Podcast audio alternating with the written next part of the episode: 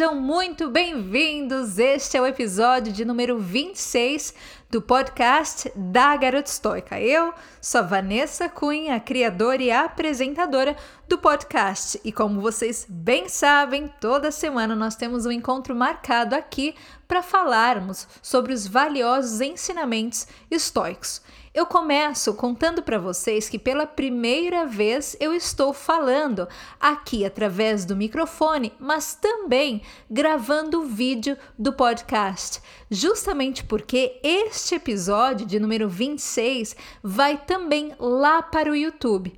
Então, se você quiser ouvir novamente o áudio, mas acompanhado das imagens para você ver um pouquinho dos bastidores, a partir de amanhã Dia 15 de abril eu disponibilizarei as imagens, ou seja, o vídeo, lá no meu canal do YouTube, Garota Estoica.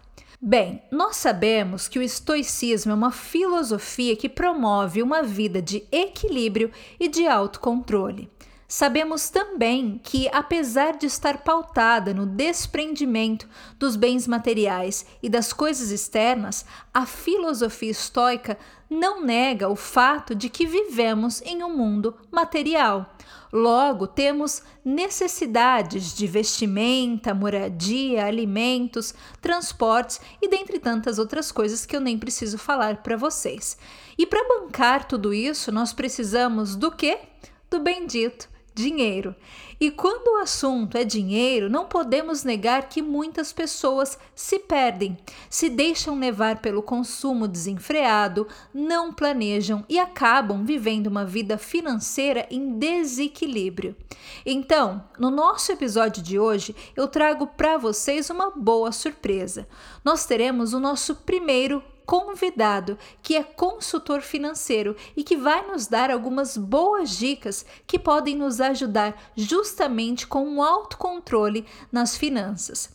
Antes de começar, eu gostaria de recomendar que, caso ainda não tenha assistido, eu sugiro que assista ao vídeo com o título Estoicismo e Minimalismo, que está disponível no meu canal do YouTube.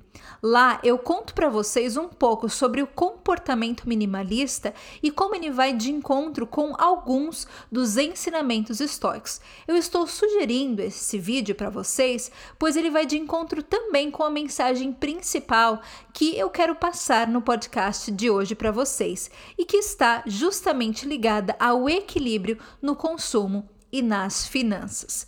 Tendo dito isso, sem mais delongas, vamos ao nosso convidado, pois ele certamente terá boas dicas para compartilhar com a gente. Nosso convidado de hoje é o Rodrigo Lima. O Rodrigo é consultor financeiro e professor universitário. E eu começo dando as boas-vindas ao Rodrigo, agradecendo por ter aceitado o convite e deixo agora vocês com a entrevista que fiz com ele. Rodrigo, seja muito bem-vindo, é um prazer tê-lo aqui. Mais uma vez, obrigada. Eu gostaria que você começasse falando um pouco sobre você. Quem é o Rodrigo? Vanessa, muito obrigado pelo convite. É uma honra estar aqui com você, passando esse conhecimento aqui para a tua audiência. Bem, meu nome é Rodrigo Lima, sou consultor financeiro, sou professor universitário, como também eu sou policial militar. Sou funcionário público aqui na minha região, trabalho como policial militar já há alguns anos, e a gente vem desempenhando esse trabalho intenso na área das finanças, onde eu estou divulgando todo esse conteúdo nas minhas redes sociais. Muito bacana. E uh, o que levou você, Rodrigo, a trabalhar na área das finanças, ou, enfim, a, a se tornar um consultor financeiro? É uma história bem interessante. Tudo começou lá atrás, de 2008 para 2009, onde eu não tinha uma mentalidade financeira, é um termo que a gente usa nas finanças, não tinha tanta mentalidade financeira. Lá então conheci a minha esposa, que eu ganhava, em termos de salário, em termos de remuneração, eu, tinha, eu ganhava três vezes a mais do que ela. E ela tinha muito mais controle, muito mais patrimônio em questão de números do que eu. Eu observava que na época eu não tinha tantas responsabilidades quanto eu tenho hoje, e eu olhei ela como um espelho, ao ponto dela ter que me emprestar dinheiro. Aquilo foi um, uma chave que ligou. Eu, poxa, eu, é, ela está me ensinando indiretamente como trabalhar com as finanças. Aí a gente começou junto a falar sobre isso. A gente seguiu alguns autores, um que eu sigo muito, que é Gustavo Base, a gente leu um livro dele juntos, que é Casais Inteligentes Enriquecem Juntos, isso a gente fez antes de casar. A gente casou e veio construindo ao longo da vida, ao longo de 13 anos juntos, é, e daí começou esse meu interesse. Comecei a trabalhar com investimentos, comecei a investir, comecei a trabalhar com é, empresa. Eu era empresário físico, eu sou empresário digital, e daí eu comecei a lidar com isso e ajudar algumas pessoas próximas, famílias, colegas. Daí então eu vi que eu precisava aumentar esse conhecimento, eu precisava passar para mais pessoas. E a internet me ajudou muito nisso. Daí eu comecei a trabalhar como consultor financeiro, hoje a gente trabalha diretamente com esse conteúdo. Rodrigo, então considerando que o nosso tema do, da nossa conversa de hoje é autocontrole nas finanças, eu gostaria que você me dissesse por que você acha que o autocontrole nas finanças é tão importante? Ótimo, ótima pergunta, Vanessa. É, o autocontrole é, é extremamente importante nas finanças devido às atitudes financeiras.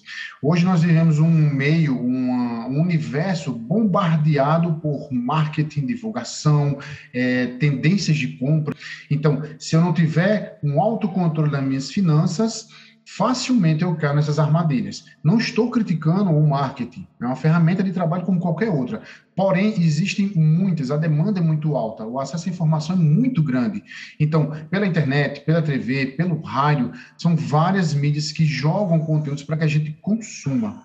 O consumismo se tornou uma coisa tão é, cabal, tão normal, que você precisa é, controlar ter um controle na sua mente, primeiramente, e nas suas atitudes. Então, se eu não tiver um autocontrole nas minhas finanças, facilmente eu vou seduzido para comprar aquilo que eu não preciso.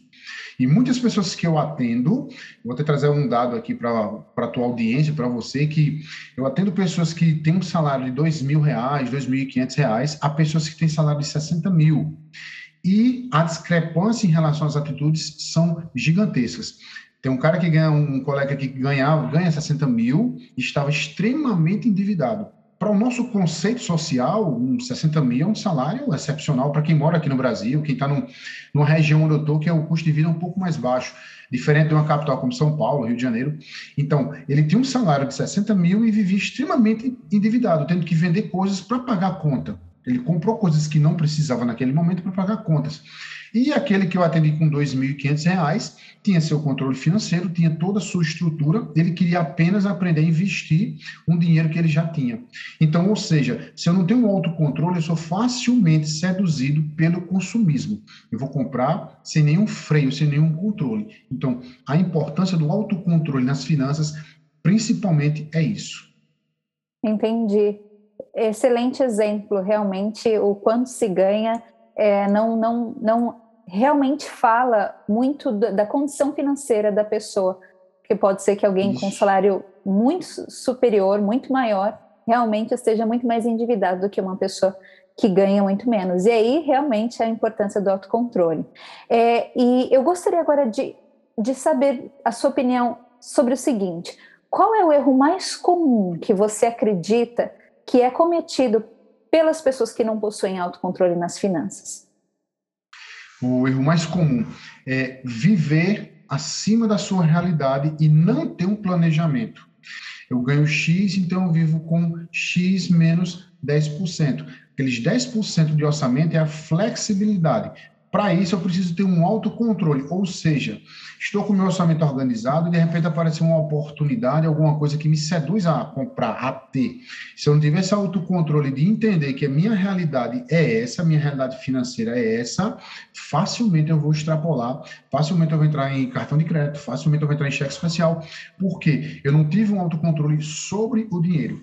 Eu queria até enfatizar aqui, Vanessa, para quem está nos assistindo, nos ouvindo, quem está nos acompanhando, que finanças é uma mais uma área da sua vida. Nós temos a área dos relacionamentos, nós temos a área das finanças, a área da saúde e a área das finanças precisa ser trabalhada. E o autocontrole é extremamente essencial por conta disso. Ou você tem ou você comete graves erros por viver fora da realidade e não ter um planejamento.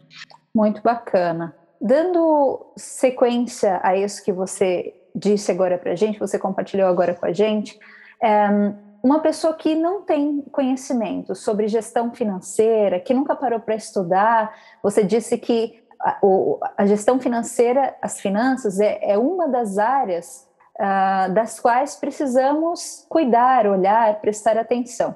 Então, para quem ainda não fez isso até o momento, para quem nunca parou para cuidar dessa área, uhum. o que você acha que essa pessoa pode fazer como primeiro passo? Por onde começar? Essa é a minha pergunta, para que você possa ter mais conhecimento da área, mais domínio, mais autocontrole. Buscar alguém que entenda certo? Não precisa, não precisa buscar um cara expert, um cara lá de Harvard para lhe ensinar, não. E o outro, outro ponto que é extremamente importante, pessoas que lhe ensinem de acordo com a realidade. Por que eu estou falando isso? É, existe um movimento, sempre existiu, de pessoas enganadoras, aquelas pirâmides financeiras, golpes financeiros, onde a pessoa, no momento de desespero, cai numa armadilha de dinheiro fácil e você fica rico amanhã, basta colocar isso, me dá o teu dinheiro, que em pouco tempo você vai ter tanto lucro. Buscar uma pessoa idônea da área, que te ensina a controlar a, o teu orçamento e onde colocar o dinheiro. Primeiro passo, quando o pessoal me procura, Rodrigo, eu quero investir. Você tem controle financeiro? Porque a gente trabalha primeiro a consciência financeira. O que é a consciência financeira? É o que eu quero com o dinheiro. Então, se o que eu quero com o dinheiro, o meu objetivo, eu traço um plano, traço metas e vou em busca deles. Qualquer outra coisa que chegue para atrapalhar, uma sedução de compra, alguma coisa que é, seja provocado para adquirir, eu tenho um objetivo, então eu não vou perder esse foco por qualquer outra coisa. Só que quem vai me orientar isso, para quem não tem esse conhecimento é, de nada de finanças, procura alguém que entende e que possa te ensinar, e possa te acompanhar para melhor te direcionar. E que essa pessoa não te prometa é, ilusões, não te prometa coisas que estão acima da realidade que a gente vive hoje. Excelente. Então, galera, busquem pessoas sérias que possam ajudar vocês. Mas a gente precisa olhar também, Rodrigo, e aí entra o ensinamento estoico objetivamente para as coisas como elas são. Nem todo mundo tem realmente a condição de buscar um profissional. A gente sabe hoje que no mundo uh, moderno que a gente vive, nós temos acesso à internet, a muitos conteúdos, e, e, e podemos sim ter acesso a coisas gratuitas que também podem nos ajudar. O que você diria sobre isso?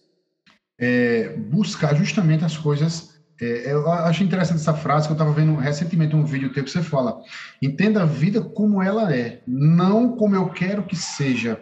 É, da, desse pressuposto que muita gente se ilude. Ah, mas fulano faz assim, é tão simples, ele tem uma evolução progressiva, e tem que existir essa progressão, e não um salto. Uma coisa do jeito que eu imagino como o estoicismo fala. O pessoal quer ficar rico, ficar rico que eu falo que é uma, uma riqueza, uma valência, é um contexto muito maior do que só o dinheiro.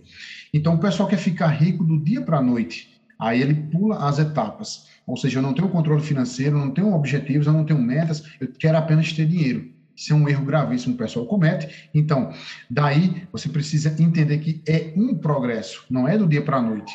Ah, eu também sou formado em educação física, trabalhei muito tempo em academia, tive algumas academias aqui na minha região, e eu vi o pessoal chegar lá só para fazer uma analogia. 30 anos de idade, nunca foi para uma academia, 20 quilos acima do peso, e queria, em três meses, perder o que ganhou em 30 anos.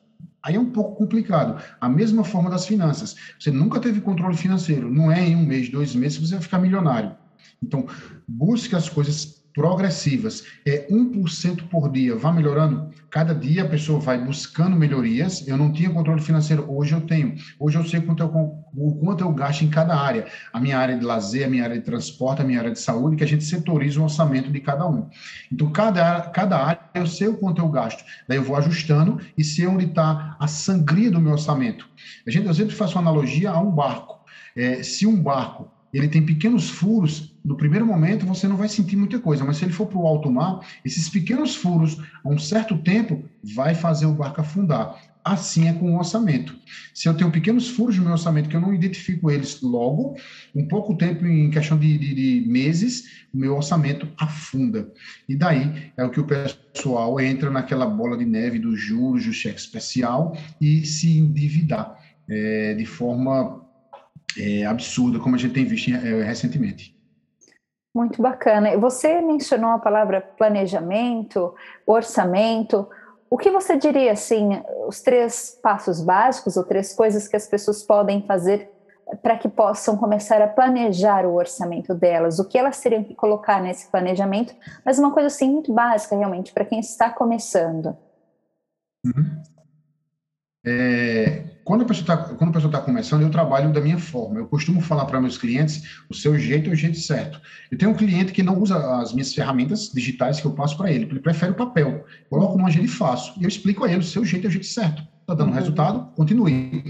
Primeiro passo que a pessoa tem que fazer, primeiro ponto, é entender, despertar a consciência financeira. Despertar como? O que eu quero com o dinheiro?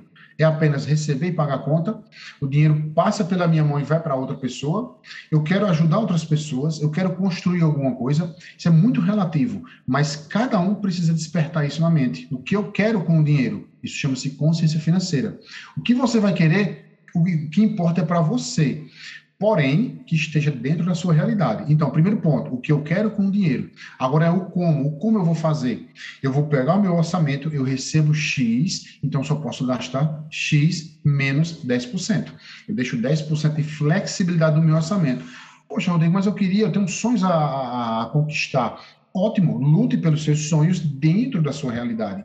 Porque há um termo que a gente usa, Vanessa, que é o seguinte: é, alguns é, alguns profissionais mais antigos, dentro, cito eles de novo, o Gustavo Cerbasi, que é um cara que eu tenho como exemplo, já fui para até reuniões presenciais com ele, é, é, onde ele fala o seguinte: é melhor a gente parecer pobre por um tempo. Esse termo pobre que ele usa é justamente para o pessoal entender que se usa muito o termo pobre e rico para quem tem muito dinheiro ou pouco dinheiro. Mas ele utiliza o ser pobre por um tempo, por alguns anos, para o resto da vida viver como rico. Só que muita gente vive ao contrário. Eu quero parecer rico por pouco tempo e passar o resto da vida pagando por conta que eu fiz, contas que eu fiz sem necessidade. Então, primeiro ponto, consciência financeira. O segundo ponto é o como eu vou gastar. A gente chama de inteligência financeira. O dinheiro precisa ser trabalhado com inteligência. Onde eu vou colocar?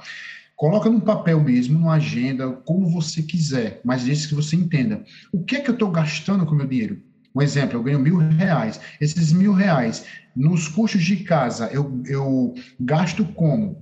A internet, a água, a luz, os, os gastos básicos. Do transporte, quanto está custando um carro, dois carros, uma moto que eu tenha? Quanto custa para mim? Porque o pessoal adquirir um bem, vou dar o exemplo do carro, ele não está comprando só o carro, ele está comprando a manutenção, o combustível, o seguro, o emplacamento, e são, são despesas que já são previsíveis, tem que existir. Então, joga tudo isso no teu orçamento para você entender no ano o quanto está te custando aquele veículo. Consciência financeira e o planejamento é setorizar transporte, casa, saúde, lazer, porque para mim, pessoalmente, o meu lazer é um pouco alto, porque eu prefiro, é, é, a questão minha, o meu lazer, a distribuição do dinheiro é um pouco alto. Daí você consegue organizar e planejar o que quer com o dinheiro. Quando eu tenho uma consciência, eu sei o que eu quero e eu sei onde eu quero chegar. Daí você organiza todas as suas finanças. Muito bacana. É, é, realmente importante porque quando você setoriza dessa forma, você também acaba tendo uma, uma clareza maior da onde o seu dinheiro está indo também, né, Rodrigo? Eu, eu, vejo assim, pegar um papel e colocar ali, ou através, ou através de uma ferramenta digital online, ou num papel, como algumas pessoas preferem, e, e setorizar e dividir ali para onde o seu dinheiro está indo, isso também traz uma clareza para a gente, uma percepção maior do que é, realmente do que estamos gastando, para onde está indo, porque eu acho que bate muito na, na cabeça das pessoas essa ideia mesmo, né? Meu Deus, recebi meu dinheiro, foi tudo, eu nem sei onde foi. Eu já ouvi muitos amigos falando isso. Então, acredito que essa parte de setorizar, de, de entender para onde o seu dinheiro está indo, é fundamental. E da mesma forma, eu acredito que com isso você também pode entender ali onde estão os vazamentos, onde você pode, igual você deu o exemplo do barco, onde você pode segurar um pouco mais e estabelecer também as suas prioridades. No Estoicismo nós falamos muito sobre prioridade e, e aí ter um controle maior. Então, muito bacana isso tudo. Talvez a gente já tenha falado sobre isso, mas eu quero um, abordar um pouco mais essa questão. Há lá no seu Instagram, é, Rodrigo, é, Rodrigo Lima Finanças, se eu não me engano, é o seu Instagram, né? Então, galera, sigam o Rodrigo no Instagram, arroba Rodrigo Isso. Lima Finanças. É, tem uma frase que diz mais ou menos assim: finanças não são, não estão só relacionadas aos números, mas é também um tipo de comportamento. Uh, eu gostaria que você falasse um pouco a respeito disso. Ótimo. É, muitas pessoas acham que eu fazer as minhas contas, o meu orçamento, eu recebo mil, gasto mil e pronto. Não. Você precisa entender seus comportamentos. Quando eu estabeleço, como eu falei anteriormente, sobre a consciência financeira, eu estou estabelecendo um alvo que eu quero chegar, o que eu quero com o dinheiro. Daí eu começo a ter atitudes. Aquilo que eu estou buscando, o que é que eu faço todos os dias para chegar naquele ponto? Terminei o dia, eu vou fazer uma autoanálise. Eu tenho essa, essa disciplina todos os dias à noite pensar para aquele objetivo que eu planejei, um, dois, três, quatro objetivos, o que foi que eu fiz hoje? Meu dia valeu a pena? Então, quando eu termino o meu dia, como acho que é Sêneca que fala sobre a questão levanta-te e vai, é, tem até um, um, vídeo no teu canal que fala sobre isso, levanta-te e vai fazer, porque para cada dia é como se o, o dia fosse o seu último. Observa o teu dia como se fosse o último. Então, todos os dias eu olho aqueles objetivos que eu tracei. O que foi que eu fiz hoje para chegar lá? Então, não é só eu receber o dinheiro e gastar, não é só pegar o meu dinheiro e repassar para o boleto, repassar para quem eu devo. Não, atitudes. Se você é uma pessoa que é, gosta de doar, participa de, de ações é, de caridade ou ações sociais, como você queira chamar, é, quanto de dinheiro você designa para aquilo? Porque o dinheiro ele não é tudo, porém, ele é importante para aquilo que ele foi feito. Nós estamos, quem está nos ouvindo agora, quem está nos assistindo, só é possível porque teve dinheiro para comprar aquilo. O pessoal fala, ah, dinheiro é tudo. Não, dinheiro não é tudo, mas ele é importante para aquilo que ele foi feito. Como eu falei sobre as áreas. O dinheiro é uma área da, da nossa vida que precisa ser trabalhada. Então, é, é interessante que você tenha atitudes para o que você quer. Quando desperto em mim a consciência financeira, eu sei o que eu quero. Então, eu sei o que eu quero, eu traço objetivos. Lá na frente, eu quero comprar uma, um, uma fazenda, uma chácara para morar na minha velhice. Ótimo. Quanto custa? Como eu faço para atingir esse valor? Você descreve no seu papel, na sua planilha de Excel, na sua ferramenta digital, no seu aplicativo, como você achar melhor. Mas que atitudes eu tomei para chegar lá? Poxa, Rodrigo, mas o meu salário não dá. Então já descobri, já despertei minha consciência o que eu quero. Se o dinheiro não dá, aumenta a renda e baixa um pouco o custo. É porque, Vanessa, muita gente acredita que apenas economizando dinheiro eu vou atingir. Não, tenha atitudes para melhorar. É, não tenha uma única fonte de renda. Eu sempre recomendo isso. Inclusive, um cliente meu, 18 anos de idade, Vanessa, está abrindo a empresa dele, consegui despertar isso na mente dele. Eu fico muito orgulhoso. Inclusive, eu até vou postar uma reunião que eu fiz com ele. É, ele está lançando a empresa dele e me chamou até para ser sócio, fazer parte da, da empresa dele. Fiquei muito orgulhoso porque ele começou comigo. E 18 anos de idade está lendo o livro com 600 páginas de Benjamin Graham, que é um dos papas dos investimentos, e até mandou para mim a postagem, estava muito feliz mas porque despertou. Eu quero isso e o que é que eu tenho que fazer para chegar lá? É ler um livro, é fazer network, ter outras amizades, buscar conhecimento, faça. Então, as suas finanças já, da sua, sua finança pessoal, se você vê que não está dando, observe o que tem que ser feito. Que atitudes eu vou fazer para reduzir o custo e aumentar a minha receita? Então, não é só um mais um, é dois. São também atitudes. Muito bacana, Rodrigo.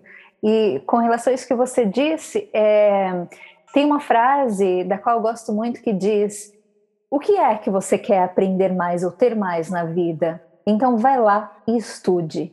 E nós acreditamos que os estudos eles estão apenas relacionados à profissão ou apenas relacionados a, a esse processo de vida que pelo qual precisamos passar que é de aprender a ler, escrever e, e aprender sobre geografia, ciências, enfim.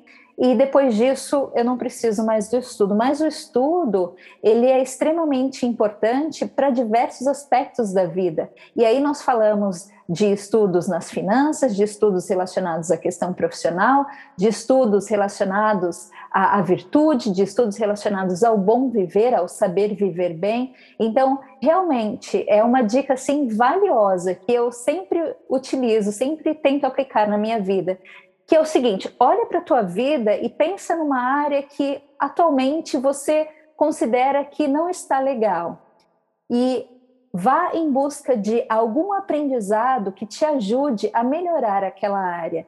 Então, isso eu tenho aplicado já na minha vida há muito tempo e tem dado muito certo. E com isso eu comecei a aprender cada vez mais que as diversas áreas da vida demandam esse nosso comprometimento e essa nossa atitude de buscar o conhecimento. Então foi muito legal você ter citado o, caso desse jovem de 18 anos. É, é, claro que estamos falando aqui de finanças, mas essa é uma, uma regra de ouro que pode ser aplicada toda a vida. Eu uso muito isso, por exemplo, como a questão de viver melhor. É, o aprender a viver melhor com os, através dos ensinamentos estoicos e tantos outros. Mas é, uma, é algo realmente fundamental. É, a nossa próxima pergunta, então, é, eu queria que você agora voltasse um pouco para o teu caso pessoal. Você começou aqui a nossa conversa dizendo que o, o teu interesse pelas finanças surgiu de, de um problema financeiro é, pelo qual você passava.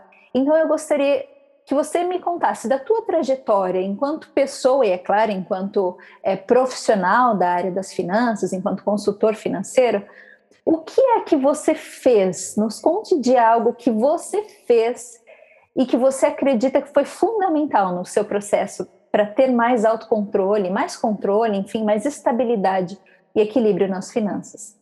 É, o primeiro ponto, Vanessa, como eu falei anteriormente, é o planejamento. Eu despertei minha consciência financeira e planejei onde eu quero chegar. Eu quero chegar naquele ponto. Então, comecei a tomar atitudes para chegar lá. Daí, eu criei até uma técnica que eu passo para os meus clientes, e eu passo muito na, na falo muito isso na internet, que é o seguinte: uma técnica chamada POC.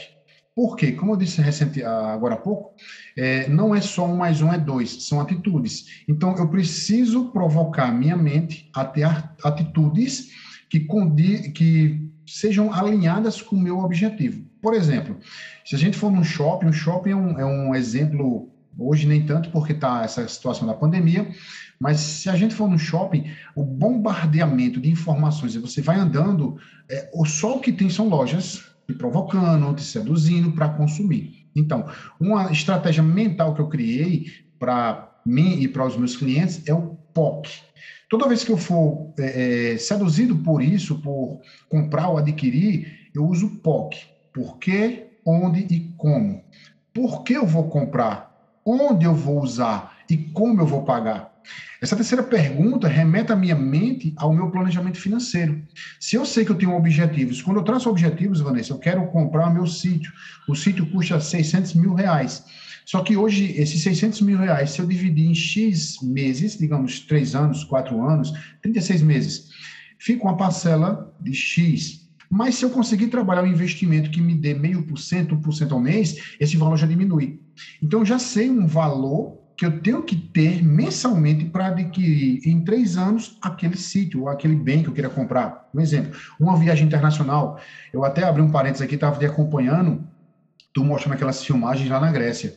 E a gente estava aqui em casa, é, eu queria levar a minha família para conhecer a neve, e teve a pandemia, a gente teve que segurar essa situação. Eu achei bem interessante, tu filmando lá a, o frio que tu tava lá na Grécia, zero grau, e assim, a riqueza cultural que você adquire com a viagem é fantástica. Conhecer outras pessoas, outras culturas, outras formas de pensar. Então, eu quero fazer essa viagem, eu quero adquirir um sítio, então eu sei o valor que eu tenho que chegar lá.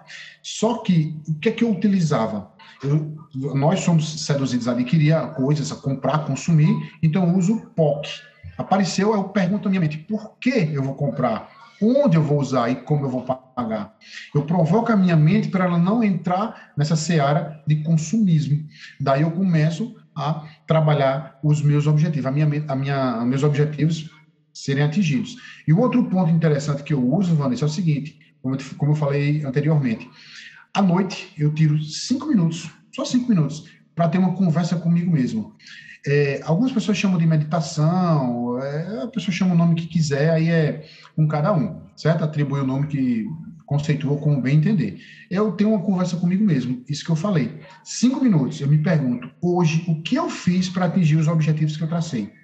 A gente tem um hábito de final do ano, eu vou planejar isso, eu vou faz todo aquele planejar aquelas metas, 500 metas não cumpre uma no final do ano. Então a gente que eu cumpro metas de longo prazo, médio e curto prazo. Porque eu preciso motivar o meu cérebro que pequenos sacrifícios são necessários para atingir um bem. Se eu não tiver, é, isso eu fiz comigo. Se eu tiver um objetivo de longo prazo, para a minha mente que o nosso cérebro é extremamente preserva, preservador de energia, ele quer economizar energia, então ele vai dizer: não, é muito longe, é impossível, desiste. Aí o que é que eu faço? Para mostrar, ponderar o meu cérebro, eu tenho pequenos objetivos de curto prazo. Uma viagem aqui com a família, adquirir alguma coisa, o que seja, mas que esteja dentro da minha realidade. Então, quando eu adquiro ou eu faço aquilo que eu planejei de curto prazo, eu vou dizer ao meu cérebro: ó, oh, vale a pena. Eu fiz pequenos sacrifícios e consegui atingir aqui. Agora vamos para o próximo? Próximo degrau, é isso. Mas sempre observando também o de, o de longo prazo. E usando a técnica POC. Toda vez que eu vou ser seduzido para fugir do meu objetivo, Aí o POC entra em ação. Por que eu vou comprar, onde eu vou usar e como eu vou pagar? Aí esse planejamento e essa estratégia de pequenas realizações de curto prazo me faz manter disciplinado para atingir o meu objetivo. E é por isso, Vanessa, que a gente, eu te encontrei na internet, o teu conteúdo é fantástico, o estoicismo, eu sou é, posso falar, sou apaixonado pelo estoicismo, as ideias estoicas se encaixam muito nessas atitudes financeiras. Porque não é só o fato de ter dinheiro, eu tenho um montante de dinheiro, porque existem algumas pessoas que a gente fala, a pessoa é tão pobre que a única coisa que tem é dinheiro. Porque dinheiro é só uma área, o dinheiro é uma valência da riqueza. Riqueza é um contexto muito maior. Para algumas pessoas que dizem que dinheiro é riqueza, eu acho isso um equívoco, na minha opinião.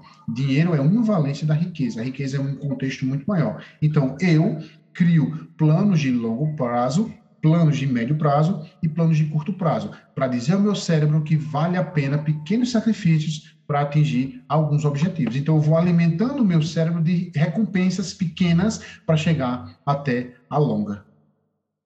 Excelente. É assim. POC, por quê, onde, como, é isso? Isso, POC. Excelente, é fácil de, de memorizar.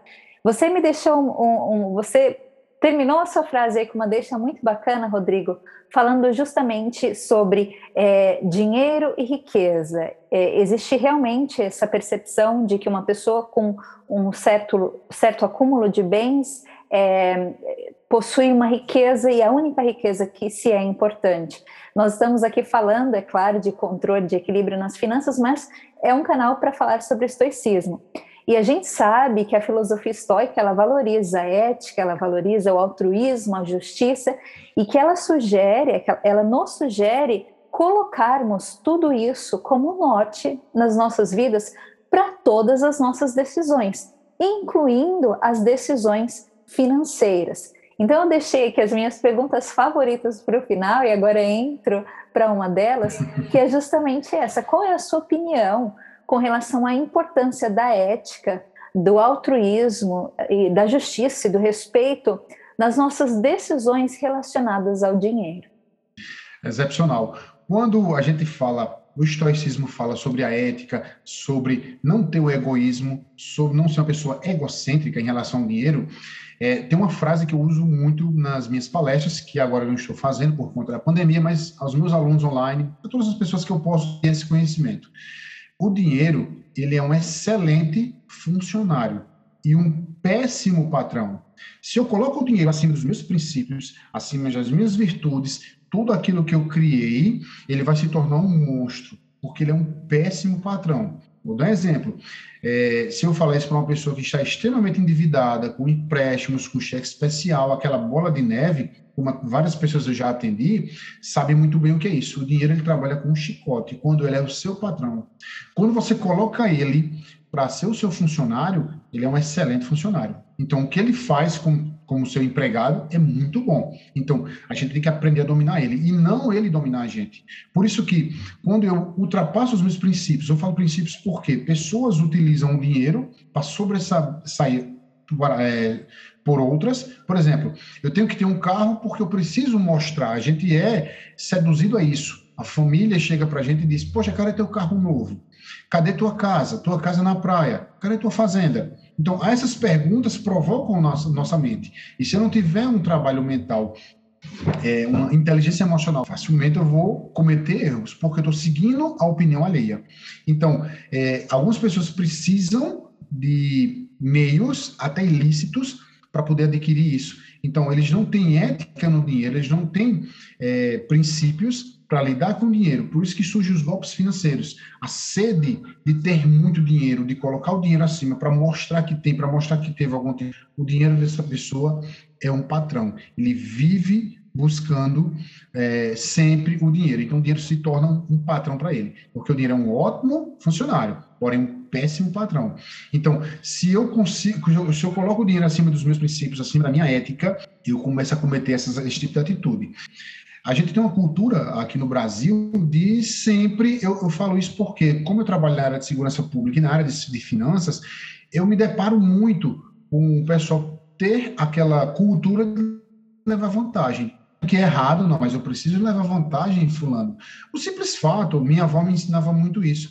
Eu ir no, no, no mercado, o cara deu um troco a mais e devolver. Aí eu chegava lá para minha avó, poxa, avó, devolveu o dinheiro. Aí ela dizia, você fez a sua obrigação. Não tem que você achar isso estupendo. Isso é sua obrigação. Só que a gente foi criado ao contrário. Nossa educação é que é, eu preciso levar vantagem no dinheiro, principalmente, que é a nossa área que a gente está debatendo aqui agora. É, muita gente, para o dinheiro, coloca ele acima dos princípios e precisa haver um equilíbrio. Pais que se tornam, em relação ao dinheiro, para a cultura hoje em dia, um sucesso estupendo, muito volume de dinheiro, mas péssimo nas emoções, péssimo nos relacionamentos com família e péssimo em amizades, e até péssimo na saúde. A gente vê a história de um dos homens mais ricos da história, que foi é, John D. Rockefeller.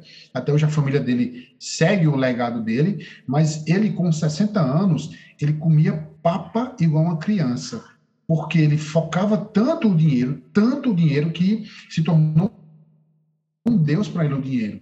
Daí ele abandonou a saúde, abandonou a família, era só o foco do dinheiro.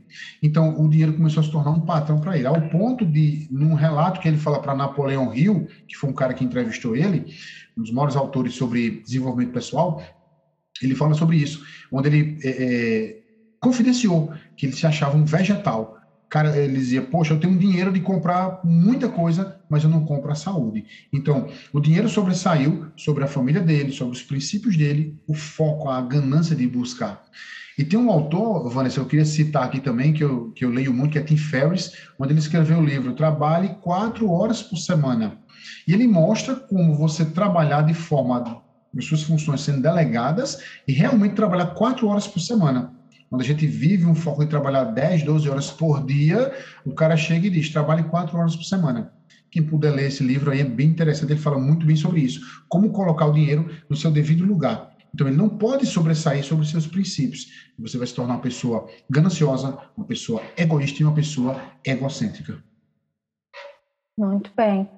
É, é, muito, muito válido isso tudo que você está dizendo, e eu fiz questão de trazer esse tipo de pergunta aqui, porque o estoicismo sempre fala sobre a importância de nós valorizarmos aquilo que realmente tem importância, que para o estoico vai ser a, ética, a virtude, enfim, as virtudes que eles consideram importantes. Mas eles também dizem que não podemos esquecer que vivemos num mundo material e temos sim que nos, nos vestir, que, que nos alimentarmos, enfim, e com isso precisamos participar do mundo como ele se dá e, e, lutar, buscar as nossas coisas no dia a dia. E por isso, a minha ideia de trazer aqui essa discussão do controle financeiro, porque sei que muitas pessoas realmente se perdem aí.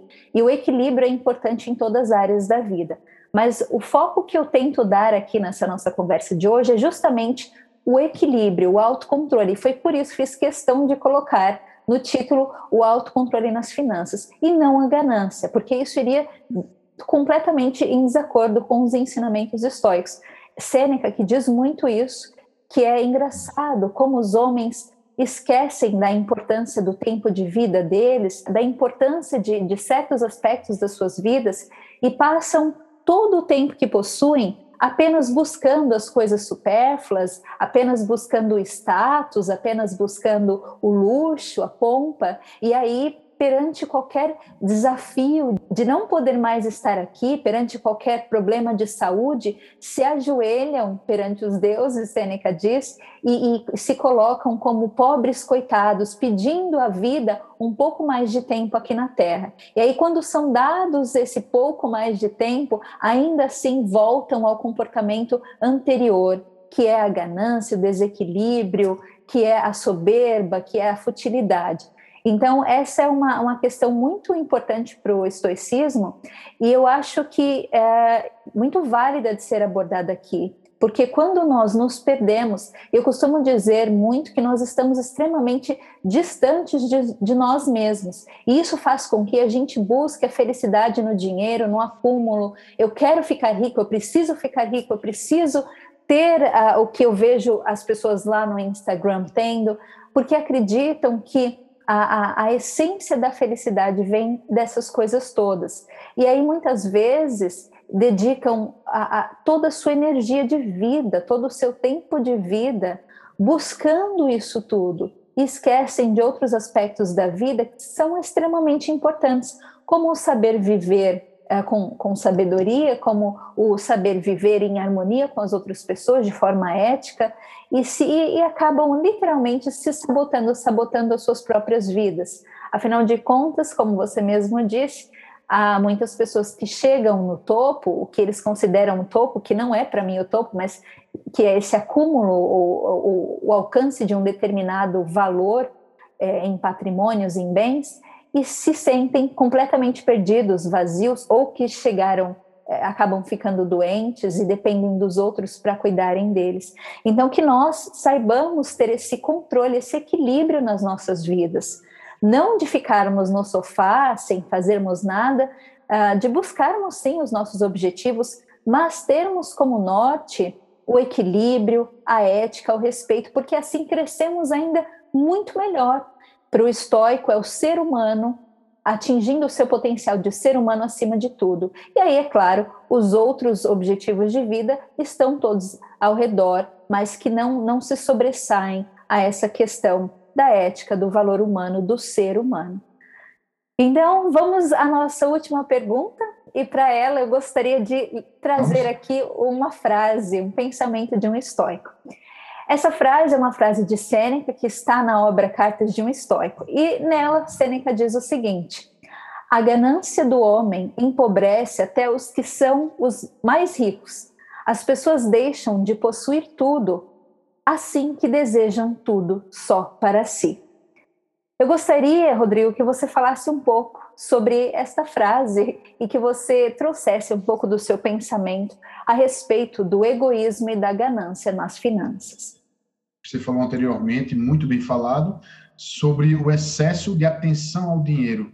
Como a gente vem citando aqui, precisa do equilíbrio. Dinheiro, finanças, é mais uma área da minha vida que eu preciso trabalhar. Mas ela não pode sobressair. Eu não posso usar o termo que o dinheiro é tudo, mas o dinheiro é importante, assim como outras áreas é, como o histórico fala, como você falou bem aí, é, o ser humano ser cada vez mais é, melhor como ser humano. E não ser um cara com muito dinheiro ou um cara com muita influência. O pessoal come, é, faz muito, é, Vanessa, na internet, é a comparação. Eu olho para aquele cara da internet, que hoje é o acesso mais fácil, e começo a me comparar. Poxa, o cara tirou uma foto com iate, mesmo que seja alugado, ou seja, só uma foto simples, com um carro, o cara tirou foto em tal local, eu preciso daquilo e o pessoal se compara. Então, o que é que eu penso sobre isso? O que eu recomendo ao pessoal? Filtra tudo isso.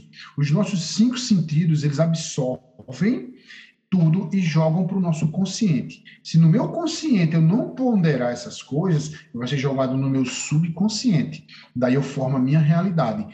Que realidade é essa?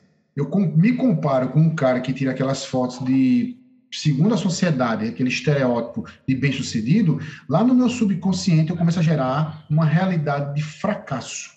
Porque eu estou sempre me comparando. Se eu me comparo com uma pessoa que tem uma coisa que eu não tenho, e uma coisa que eu desejo, ou disseram que eu tenho que ter, eu começo a me ver como um fracassado. O que é que eu sugiro ao pessoal? Observa a tua evolução, 1% cada dia. Eu não tinha isso, eu não sabia isso, hoje eu sei. Eu não tinha aquilo, eu já adquiri. Não se compara é, do cara que está lá, para embora ele tenha aquele tipo, aquela vida, aquelas coisas que ele tem, houve uma história por trás. Se eu for observado quem começou, é, houve uma pessoa Forbes, que é a revista de a revista dos milionários. Ele mostrou que dos 20 homens mais ricos do mundo, 13 vieram do nada. Os caras não eram nada. Inclusive, Jeff Bezos, em 1990, ele era funcionário do McDonald's. O cara se tornou o homem mais rico do mundo. Então, vieram do nada. O que é que essas pessoas têm na mente delas? Que princípios eles usam? O de olhar o foco e evoluir gradativamente, não desviar o, o, foco do objetivo dele. Conheço pessoas que se desenvolvem a parte do, da saúde, treinam muito, treinam muito, mas os relacionamentos estão lá embaixo. Outros, o dinheiro está lá em cima, mas os relacionamentos estão lá embaixo. Outros relacionamentos estão lá em cima e o dinheiro está lá embaixo. Então precisa haver esse equilíbrio. Não só o foco apenas no dinheiro, gerando aquele egoísmo, aquela vontade de ter para ser. Todas as nossas atitudes começam na mente. Eu preciso desenvolver na minha mente o que eu quero, como falei, sobre a consciência financeira, para desenvolver atitudes e hábitos que vão me tornar aquilo que eu quero ser, desde que dentro do equilíbrio certo? O foco nosso aqui, Vanessa, é falar sobre finanças. Então, finanças é uma área que precisa ser trabalhada, mas não mais do que as outras, e também não menos. Então, que não haja desequilíbrio, mantém todo mundo com seu tempo dedicado para cada área, assim como as finanças. Excelente, Rodrigo. É muito bacana ouvir isso de um, de um, de um consultor financeiro, justamente porque é, muito fácil de, das pessoas se perderem aí nesse caminho, né? E colocarem o dinheiro como objetivo principal de vida e esquecerem de todo o resto. Eu lembro de uma vez conversando com uma, uma pessoa conhecida, eu perguntei para ela qual é a sua maior meta de vida enquanto ser humano. E ela disse para mim ter mais dinheiro.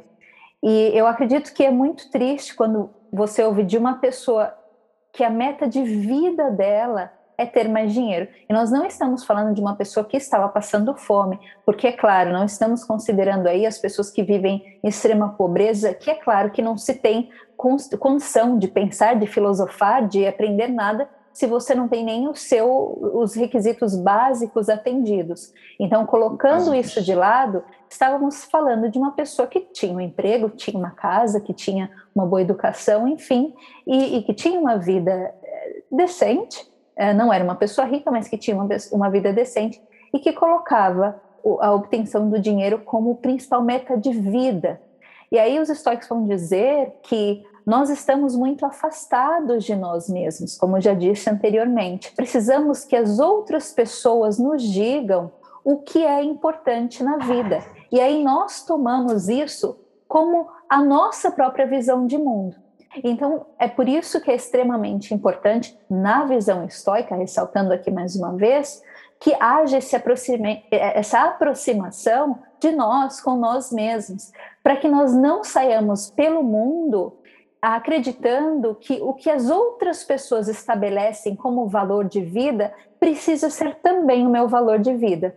E aí é uma chave muito grande que nós viramos, porque quando temos isso muito bem estabelecidos nas nossas mentes, nós não saímos por aí acreditando que somos inferiores porque não possuímos o iate que o outro tem, como você disse, que não somos, que nosso valor não é inferior porque não possuímos a mansão que vemos lá nas redes sociais, nós conseguimos entender de verdade que o nosso valor enquanto ser humano vem de um outro lugar completamente diferente. E passamos a não mais admirar essas pessoas apenas pelo iate que elas têm ou pela mansão que elas têm, mas por quem elas são Afinal de contas, isso passa a ser para nós o principal valor da vida, o que uma pessoa é e não o que ela tem.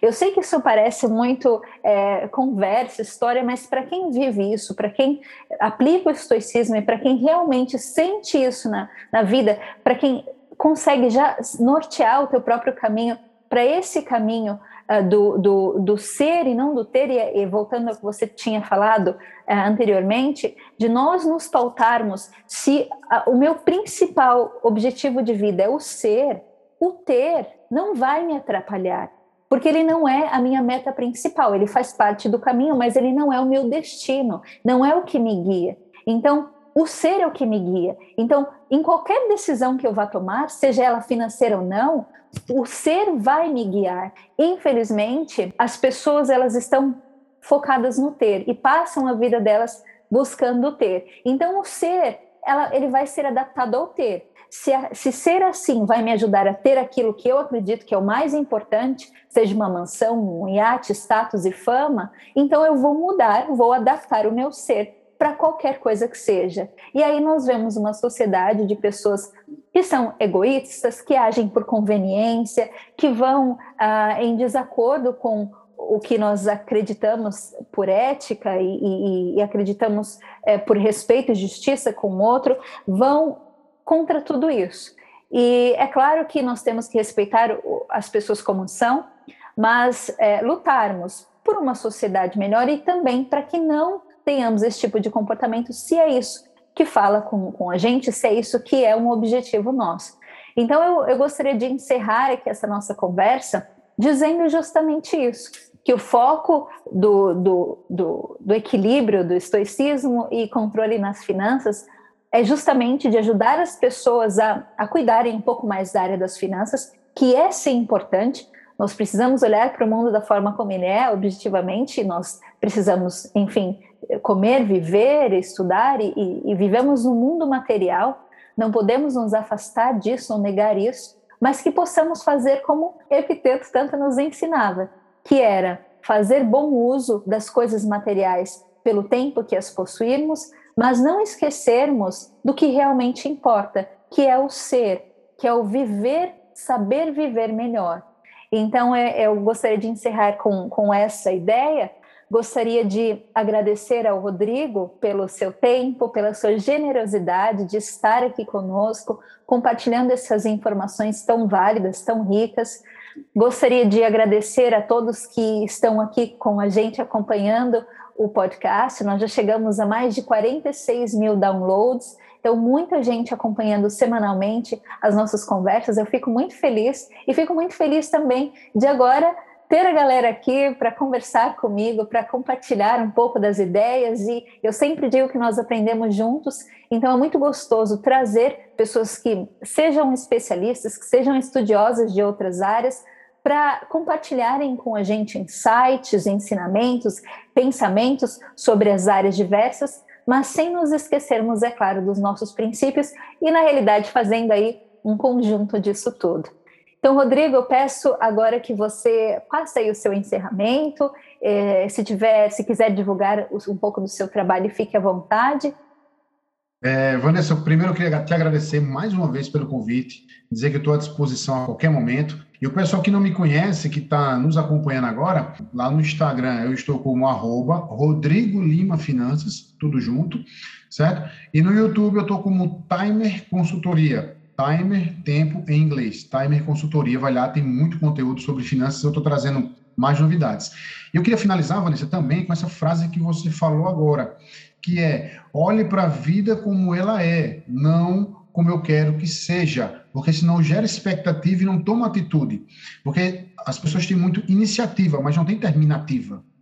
Entre parênteses olha para as suas finanças como elas são. Ah, mas tem muito problema. Identificou os problemas, agora vamos agir. Certo? Pessoal, muito obrigado por nos acompanhar. Muito obrigado, Vanessa, pelo convite. Estou à disposição. É, agradeço demais. Forte abraço para vocês aí. Forte abraço, Vanessa. E fica com Deus.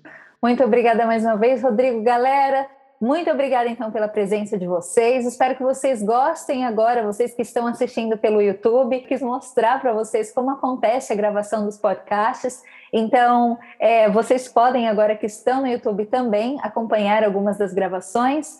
Para quem está aí nos áudios, para quem está ouvindo pelo Spotify, eu agradeço mais uma vez a companhia e, como eu sempre digo, enquanto vive, continue aprendendo a viver. Um super abraço, galera. Até quarta-feira da próxima semana e tchau.